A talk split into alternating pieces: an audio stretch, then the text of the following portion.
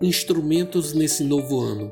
Foi Jabez mais ilustre do que seus irmãos. Sua mãe chamou-lhe Jabez, dizendo: Porque com dores o dei à luz. Jabez invocou o Deus de Israel, dizendo: Ó oh Deus, que me abençoes e me alargues as fronteiras, que seja comigo a tua mão e me preserves do mal, de modo que não me venha aflição. E Deus lhe concedeu o que ele tinha pedido. 1 Crônicas capítulo 4. Estamos no início de um novo ano. Sei que muitos desejam novas bênçãos nas suas vidas. A palavra bênção é muito usada não só nos ambientes religiosos. De certa forma, essa palavra ganhou algumas conotações diferentes do seu verdadeiro significado. Distorcidamente, no mundo da coisificação, ser abençoado significa receber algum benefício. No mundo antigo, a palavra bênção significava instrumento.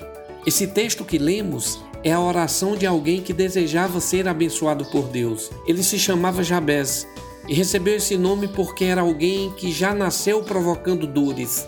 Naquela cultura, na maioria das vezes, o nome era dado de acordo com a história do indivíduo.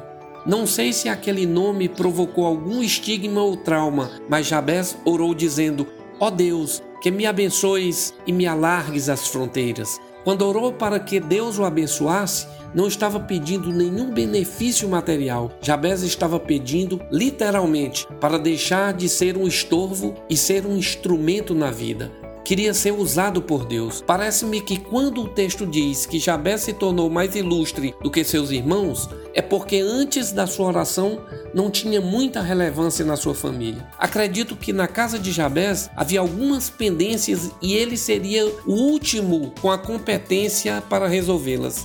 Então orou dizendo: Ó oh Deus, que me abençoes, me usa como um instrumento. Se for fazer alguma coisa na minha casa, na minha família, me dá competência e passa pela minha vida. Quando pedimos para Deus nos abençoar, estamos pedindo trabalho, pedindo para Deus alargar nossas fronteiras.